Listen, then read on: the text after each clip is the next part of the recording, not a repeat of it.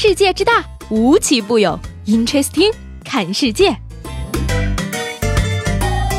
本节目由喜马拉雅青岛站独家出品。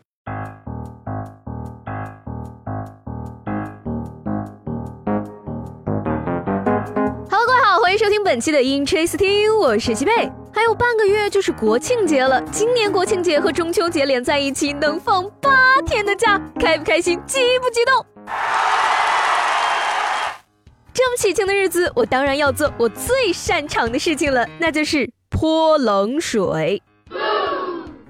国庆八天参加六场婚礼，就问你怕不怕？这件事儿呢，发生在二十五岁的小肖身上。毕业三年的国庆，本来打算回家好好休息，谁知却接到了六场婚礼的邀请，份子钱差不多就要四千四百块，比他一个月的工资还要高。心疼姑娘三秒钟。有的时候呢，不结婚不可怕，可怕的是那么多份子钱收不回来。哎呀，我现在想结婚的唯一信念就是想把份子钱收回来。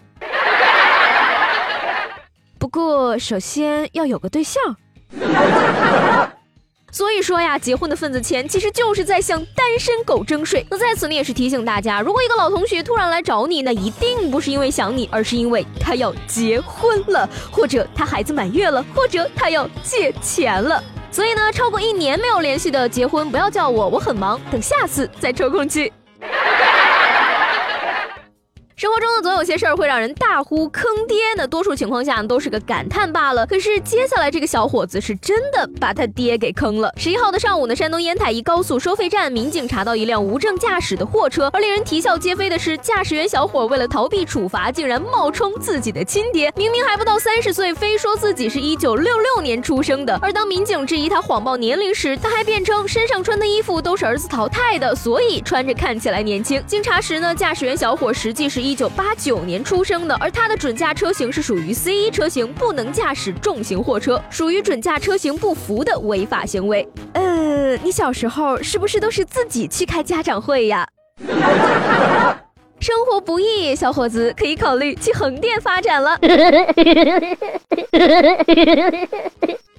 关于孩子呢，教育好了能光耀门楣，但是万一调教出一个熊孩子，那爹妈的日子整天就跟无偿索命似的。杭州一十四岁的男孩因为手机被没收，跑到河边，当着家人的面跳了下去。而随后呢，家属、邻居、警察、消防赶来搜救，母亲接近崩溃，几乎晕倒。两个多小时后呢，大家收到了孩子奶奶的通知，说娃娃跳河后游到对岸，已经自己回家了。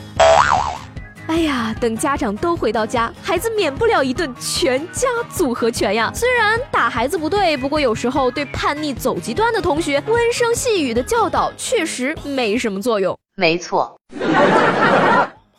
近日呢，英国科学家通过对两组老鼠的实验发现，被严格限制进食的老鼠在六个月后体重减轻一倍，但是它们的皮肤厚度、毛发的密度和长度均增加。专家称呢，这些得出的结论对人类同样适应。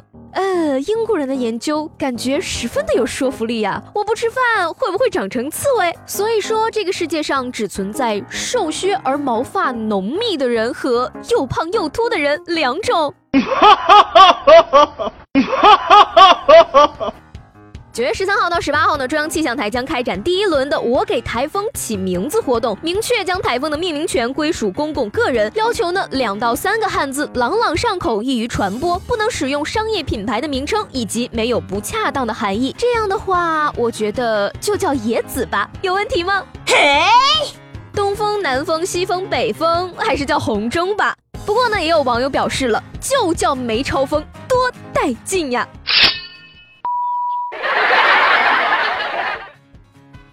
最后呢，来说一个有点悲伤的新闻。昨天呢，传奇大熊猫巴斯在福州去世，享年三十七岁，相当于一百多岁的老人。不知道各位还记不记得他呢？他就是曾经的亚运会吉祥物熊猫盼盼的原型，上过春晚，出访过美国，而当地人排队五个多小时，只为看他三分钟。九月十三号呢，大熊猫巴斯的生命走到了尽头，一生都这样传奇，巴斯可以说是熊生赢家了。回到你的星球，继续你的传奇。